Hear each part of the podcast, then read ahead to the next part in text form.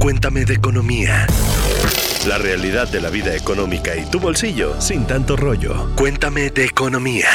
Hola, bienvenidos a Cuéntame de economía y hoy vamos a hablar de Pemex una empresa que la ha estado pasando bastante mal en las últimas semanas debido a los accidentes que obviamente han dañado las instalaciones, han costado pérdidas humanas y obviamente también hay un impacto en sus finanzas. Y para ello me acompaña Ivette Rodríguez, editora de Empresas en Expansión. Hola Ivette. Hola, ¿cómo están? Muchas gracias por invitarme. Y Alberto Verduzco, jefe de información en Expansión. Hola Alberto, ¿cómo estás? Alex, qué gusto, Ivette. Y y Alberto son dos compañeros que también participan en Expansión Daily, que también deben de escucharlo, no se lo pierdan. Es cierto, Alex, pues ahí estamos todos los días por la mañana. Bueno, a partir de las 6 de la mañana nos pueden escuchar en el Daily con las noticias más relevantes del día. Pero bueno, hoy muchas gracias por invitarnos a Cuéntame Economía para platicar de un tema que yo creo que ha sido bastante mediático en los últimos días, ¿no? Porque pues parece que es una tras otra. Es como esto de la ley de Murphy. Dices, nada más puede salir peor y mira, ¿no? Accidente, derrame, baja de calificación eh, por parte de las calificadoras. Entonces, bueno, yo creo que sí eh, valía la pena platicar de qué está pasando con Pemex. Y negación total por parte de la autoridad, ¿no? Pues ya ni tan en negación, porque a, a finales de julio Pemex sí salió a dar una conferencia de prensa porque ya era como intentar tapar el sol con un dedo y entonces dieron algunas explicaciones acerca del accidente de la, del incendio que ocurrió en una plataforma marina a principios de julio y luego también del famoso derrame que se descubrió de forma fortuita por imágenes satelitales, pero bueno, em, tampoco es como que acepten la gravedad del asunto, pero al menos ya no niegan que sí hay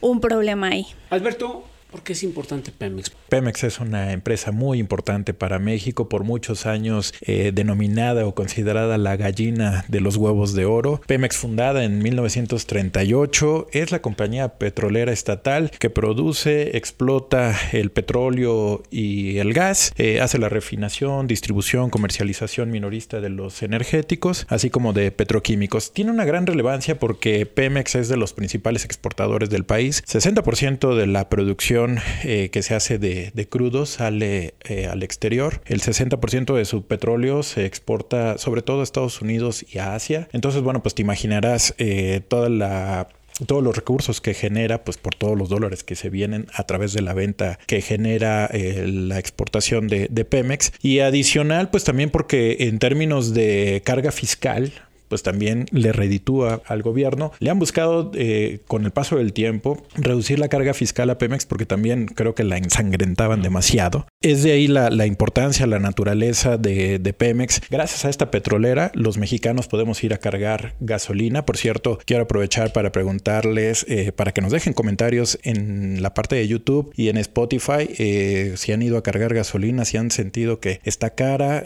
pues en cuánto les sale en la estación donde van a cargar. Platíquenos si han sentido el golpe del, alza de precios. En fin, este, pues para varias industrias también Pemex es, es importante. Es una, es una compañía eh, con mucha, mucha importancia, relevancia, con un presupuesto también muy importante que se le destina cada, cada año y que déjame decirte, la ha pasado mal, como, como bien dice Ivette, eh, durante por lo menos de 2000 2013 a 2021 generó pérdidas. Por fin en 2022 casi 100 mil millones de pesos eh, generó de ganancias, pero después de una racha de 10 años, De, puras pérdidas, en 2022 pues ya vio luz. Y ojalá, ojalá pudiera ser una empresa que habitualmente pudiera tener como números más, más este, verdes, por decirlo, o negros. Negros. Negros, este, porque eh, sí, al ser una empresa tan importante, pues estar tanto tiempo transitando en números rojos, pues no, no es lo positivo. Y nada más para concluir, incluso en el ranking que hacemos de las 500 empresas en expansión, Pemex es la número uno. Y Bet, ¿qué está pasando ahorita en Pemex? ¿Por qué está tan mal? ¿Por qué estas alertas? Pues, ¿qué está pasando con Pemex, Alex?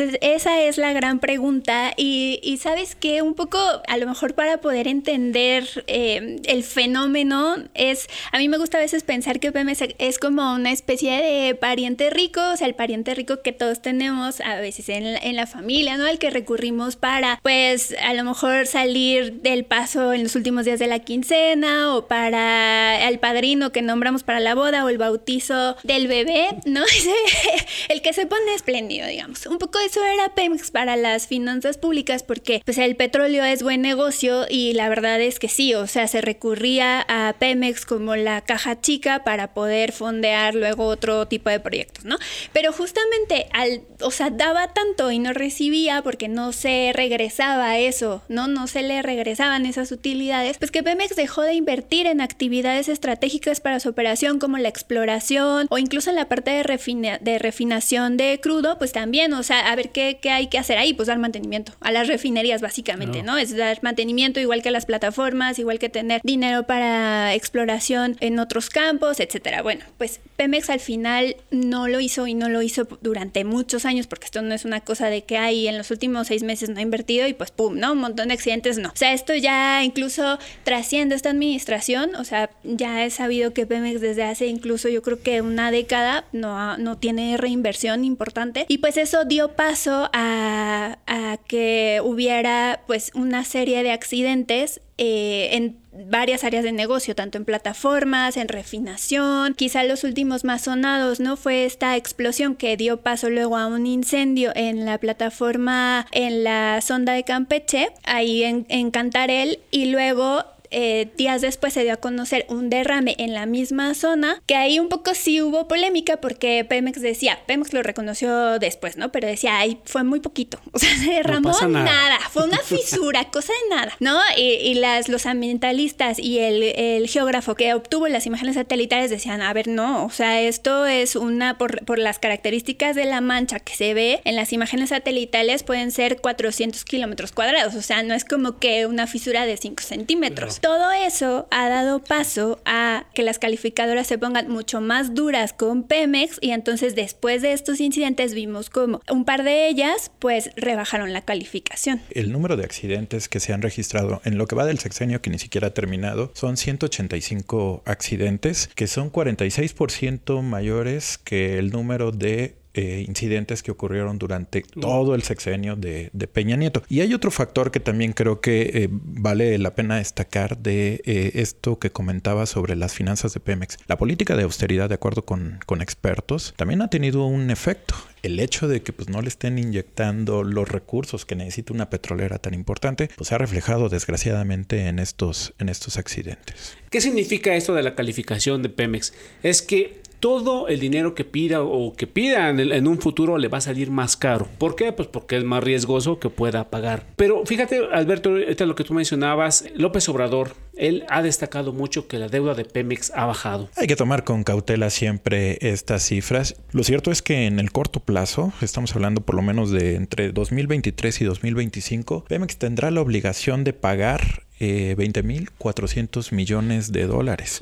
Entonces, tanto en los mercados este, nacionales, internacionales y principalmente a fondos de inversión privados. Es una cantidad muy importante y sobre todo con todo el panorama que nos ha pintado IBET, pues siempre es complicado. Además, el precio del petróleo no tiene palabra de honor. Un día puede estar arriba, pero acuérdate de, lo que pasó con la pandemia. Se hundió, se hundió, incluso llegamos a tener números negativos en el precio del petróleo. Entonces, pues no es un ingreso que pueda apostar siempre a que se va a concretar como lo tienes presupuestado. Eso, eso complica desde luego que tengas este compromiso en dos años de 20.400 millones de dólares. No es cualquier cosa. Y es ahí donde entramos en la pregunta, ¿de dónde saldrá el dinero? Sobre todo si Pemes con todos estos problemas que hemos mencionado no puede producir el petróleo, pues tiene, ahorita por ejemplo con este incidente que, que ocurrió, pues se, se le merma la producción. Entonces pues obviamente los números se te empiezan a descuadrar con lo que tenías presupuestado. Eso va a ser una tarea bastante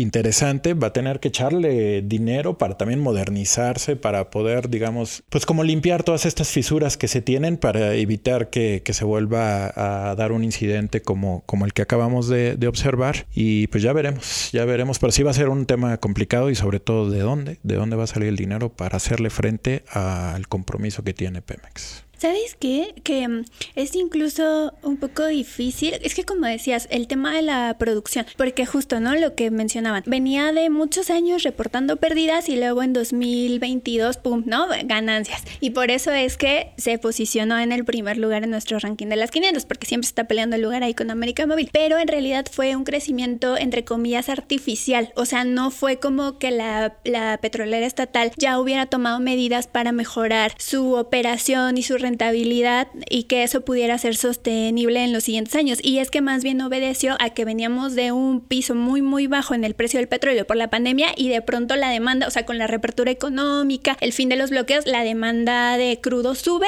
el precio se va para arriba y pues Pemex decide, venga, chepa acá el dinero y pues por eso fue un muy buen año 2022, pero en realidad, o sea, no hay garantía de que eso se pueda replicar en 2023 y menos aún si tampoco se ha, eh, digamos, se han hecho cambios profundos en el modelo de negocio, que eso es algo que han dicho las calificadoras mucho, ¿no? O sea, Pemex no ha hecho esto. Moody's lo dijo recientemente cuando rebajó la calificación. Dijo, no hemos visto cambios profundos en el modelo de negocio, no tenemos razones para creer que va a mejorar y por eso bajamos la calificación. Y un poco lo que otra calificadora había dicho en mayo era la única razón por la que mantenemos una calificación entre comillas como como que pasa de panzazo, ¿no? O sea, o sea, ni buena ni mala, pero bueno, ahí medianamente es porque tiene el respaldo del gobierno, ¿no? Es solo por eso, pero en realidad eso también es como de pincitas, ¿no? Porque en cualquier momento cambia la administración y si da un banderazo la nueva administración y dice yo ya no voy a, respaldar, pues entonces ¿qué va a pasar? O sea, en realidad esto de, de dónde va a salir el recurso, pues yo creo que ni siquiera o sea, yo me atrevo a decir, ni siquiera Pemex lo tiene tan claro en estos momentos. Pero aquí en, en, otra parte, Ivette, ¿qué podría pasar o cuál sería el otro panorama para que se siga degradando la, nota soberana de Pemex? Sí, ahí hay tres como principales riesgos que las calificadoras advierten y uno, por ejemplo, es que no haya evidencia de que eh, haya un mejor modelo de operativo que permita, pues sí, cumplir con esta famosa meta, ¿no? De crecer la producción, tanto de crudo, sobre todo de crudo, pero pues también la parte de refinación. O sea, ese es un riesgo. Y justo Beto lo que decías, ¿no? O sea, este accidente pues vino a darle al traste a eso porque justamente esa zona es una zona súper relevante para Pemex porque es una zona quizá de, o sea, de donde se obtiene la mayor parte de la producción y por el incidente pues sí se mermaron eh, algunos barriles diarios, que es como se mide. Ya Pemex había dicho a finales de julio que estaba eh, cerca de recuperar la producción, pero al menos el dato mensual seguramente sí se, se vio afectado. Luego, otro riesgo es el desempeño operativo por la falta de inversiones en mantenimiento, que bueno, ya vimos, ¿no? O sea, lo que puede pasar, o sea, explosiones, incendios, y no nada más de las refinerías, de las plataformas, incluso también este año se cayó por ahí un helicóptero, que bueno, eso no, o sea, a ver, era una empresa que le daba servicio a Pemex, pero pues también, o sea, el riesgo está, además por la actividad en sí misma, pues hay un alto riesgo de incidentes. Y el tercer, eh, digamos, el tercer riesgo que detectan las calificadoras es que se implementen políticas que debiliten activamente el crecimiento de la, de la empresa, que eso básicamente es política, ¿no? Entonces, y justo estamos en un año, pues, previo a elecciones, hay que ver cómo, o sea, cuál es la, el discurso con el que va a venir la nueva administración. Entonces, por todos lados, por donde lo veamos, la verdad es que lo tiene tiene complicado. Y al final eso, porque me van a decir, bueno, ¿y eso qué? ¿No? O sea, eso, pues, ¿qué más da? No, sí tiene que ver porque justamente por esta deuda que comentaba Beto, que tiene Pemex tan, tan grande, depende de una buena nota o de una buena calificación por parte de, de estas instituciones como Moody's y demás para poder acceder a financiamiento, porque recordemos que Pemex es una empresa pública que cotiza en la Bolsa Mexicana de Valores, ¿no? Que depende de esto para poder acceder a financiamiento y pues si tiene mala nota, es como cuando uno quiere entrar a la universidad ¿no? O sea que si tienes mal promedio, pues no vas a tener pase directo, la vas a tener más difícil y un poco es, es esto. Y lo peor de todo, pues es que estamos en perspectivas este, negativas, ¿no? O sea, eso quiere decir que eh, en, una siguiente, en un siguiente movimiento, la calificadora lo que pensaría es todavía reducir la calificación y ponerle el panorama más, más complicado. Por eso la necesidad de, pues, de ajustarse y de pues, seguir estos pasos que sugieren las, las calificadoras. Veremos, veremos si lo hace, porque por el bien de México, México, la verdad es que necesitamos un Pemex saludable. Sí, sí, sí, porque es quizá la empresa, no, no lo es, la empresa estatal más, o sea, más importante, más la que genera mayor ingreso a las arcas públicas, o sea, sí, sí necesitamos y porque la verdad es que pese a todo este tema de, de ir hacia las cero emisiones y la electrificación y demás, seguimos siendo altamente dependientes de, pues, de los hidrocarburos. Entonces, sí, Ojalá que las perspectivas mejoren, pero bueno, si no ya lo platicaremos en algunos meses. Pues exactamente, pues escuchas como han escuchado, Pemex es importante para las finanzas públicas, Pemex es importante para el gobierno, cualquier gobierno de cualquier partido que esté en turno, para que tengamos acceso a servicios, a, a, servicios públicos, a, combustibles, a otras industrias, así que hay que estar atentos con todo lo que sucede.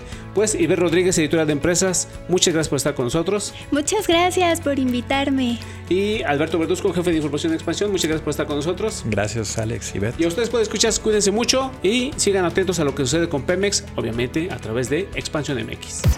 Cuéntame de Economía, un podcast de expansión. Disponible todos los lunes en todas las plataformas de audio.